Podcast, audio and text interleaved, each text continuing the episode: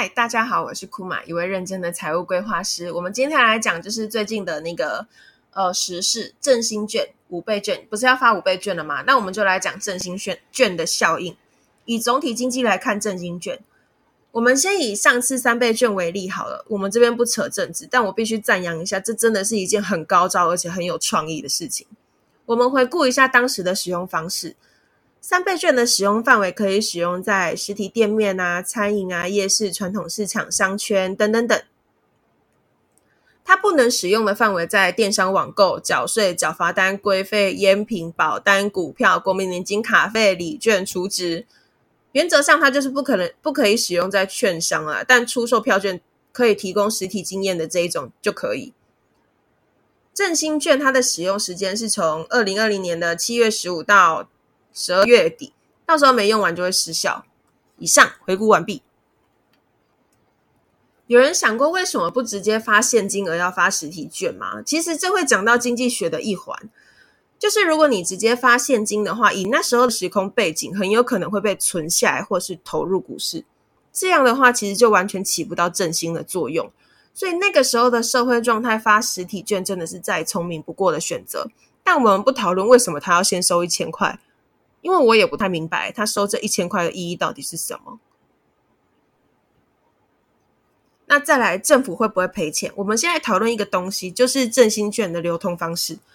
你先拿到店家去消费，店家在期限内拿去进货，然后进货厂商再下订单去制造，等等等一系列的操作，其实还蛮难估量所产生的实际效应。可是呢，我在财团法人国家政策研究基金会找到。我觉得跟我想的比较接近的解释，大家不妨听听看。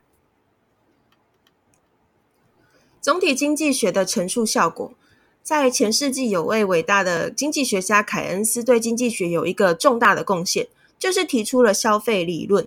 他认为人们通常会把所得中稳定的比例用于消费，这叫做消费倾向。比如说百分之七十，剩下的就是储蓄。不要小看这简单的一小步，它却是经济学上发展的一大步，因为它催生了总体经济学。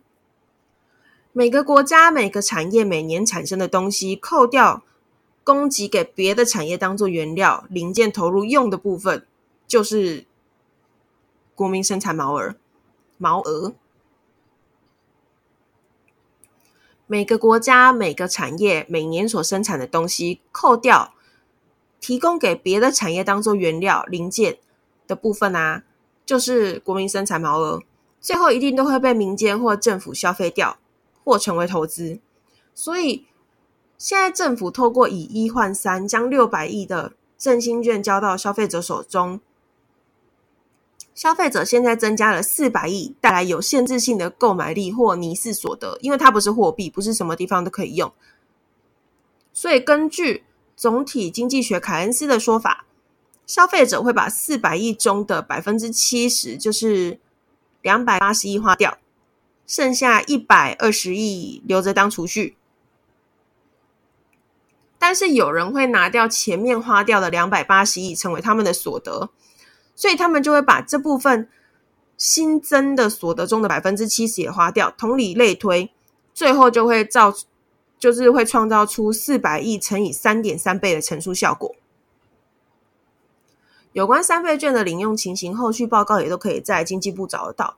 不过最近，嗯，报道的数字其实我有点不知道它推估的数据是怎么来。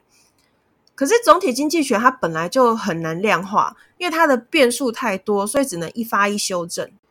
我们可以在网络上找到，就是嗯。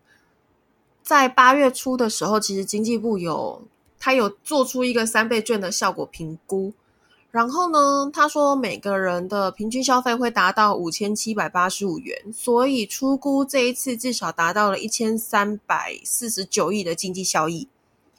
至于五千七百八十。五元是怎么得到这个数字？它好像是以数位三倍券下去推估，然后乘以一百七十六万使用者全部花费的金额，算出平均每个人就是五千七百八十五。可是就诚如我刚刚所讲嘛，其实总体经济学它是一个很难量化的东西，所以我觉得可能实际数字没有那么高。然后我自己试算了一下，如果以那个乘数效果理论这个理论下去的框架下去算的话。四百亿乘以三点三倍，再乘以五趴的营业税，就是政府实际收到的钱。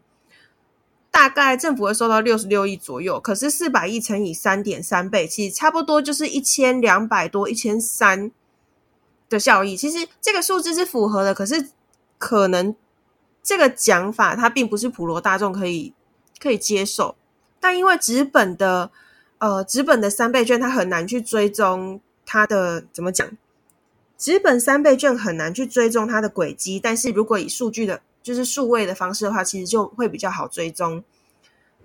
这个数字简单来讲也是对的，没有错。但我我讲过，总体经济学它最难的地方就是难以计算人类行为，总是会出现很多计算以外的事情。所以实际上三倍券是好是坏，我其实并不清楚。不过有一点我很清楚，就是政府给你两千块花是不好你。我基本我个人是蛮开心的啦。以上就是库玛的报道哦，不对啦。我是库玛，一位认真的财务规划师。IG 搜寻蜜欢理财，感谢大家的收听，我们下次见，拜拜。